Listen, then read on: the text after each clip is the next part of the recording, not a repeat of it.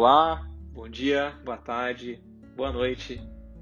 Seja bem-vinda, seja bem-vindo ao podcast Toda Segunda é um Pequeno Réveillon, o podcast que toda segunda-feira traz para você uma reflexão, uma ideia, um pensamento para que o início de semana não seja arrastado, mas seja sim um período de virada e de renovação, assim como são os Réveillons.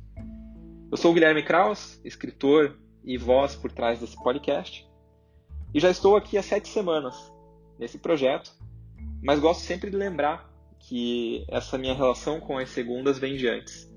Tem um livro publicado chamado Toda Segunda é um Pequeno Réveillon, atualmente na sua segunda edição. Estou em processo de produção do meu próximo, que deve ser lançado no final do ano.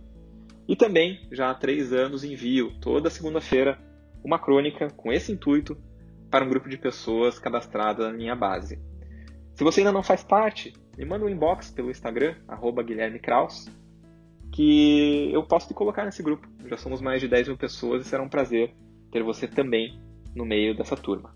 Lembrando que os episódios aqui do podcast são compostos pela versão em áudio dessas crônicas de segunda e também por comentários ao final, que são exclusivos aqui desse formato, onde eu procuro trazer um pouco mais do sentimento presente no texto e aprofundo um pouquinho mais também o assunto que está sendo trabalhado. Para esse episódio 7, o título é Não tá fácil, eu sei.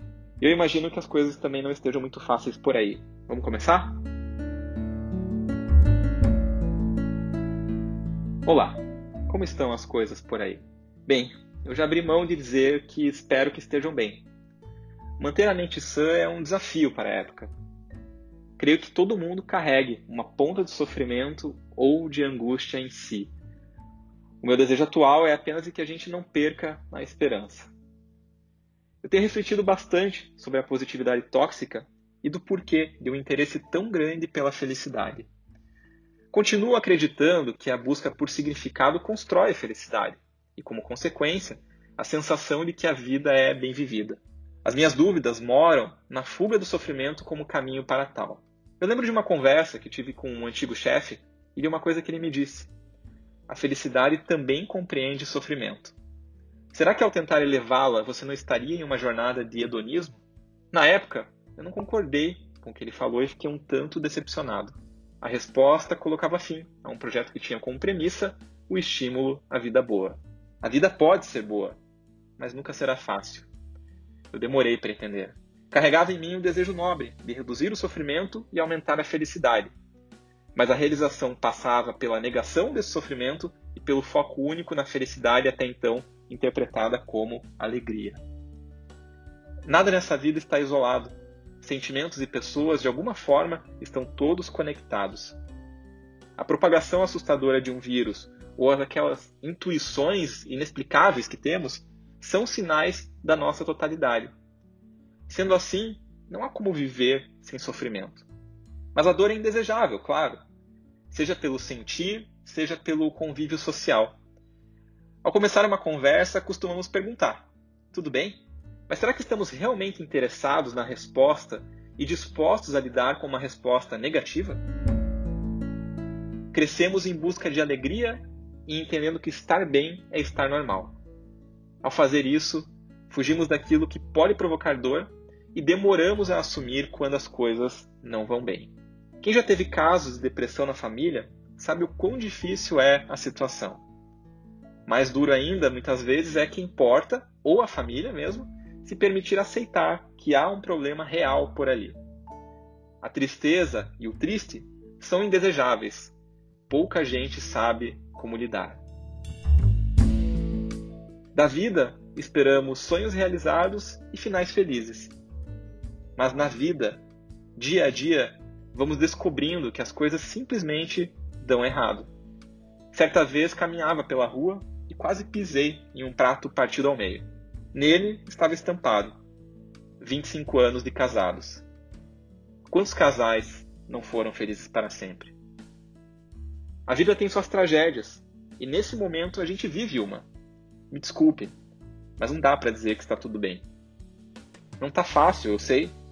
Planos cancelados, incertezas, frustrações, medo. O cardápio de vilões da sanidade é farto. Escrevo mensagens toda segunda-feira com o intuito de trazer reflexões otimistas.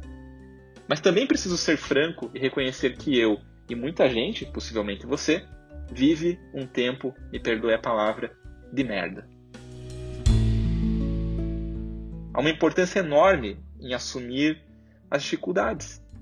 Não é possível viver escondendo esqueletos no armário ou reprimindo emoções que cortam o nosso peito.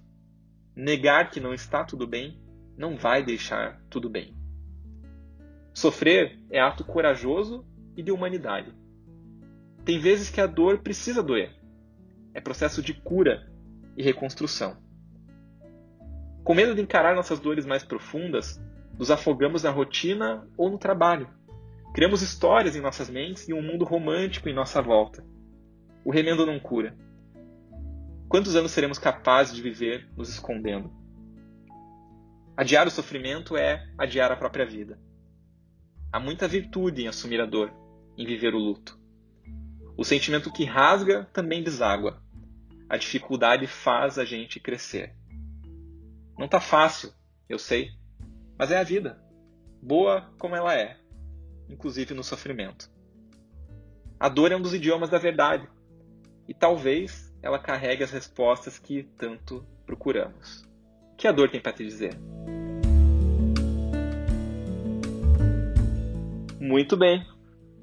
Episódio 7 concluído com sucesso.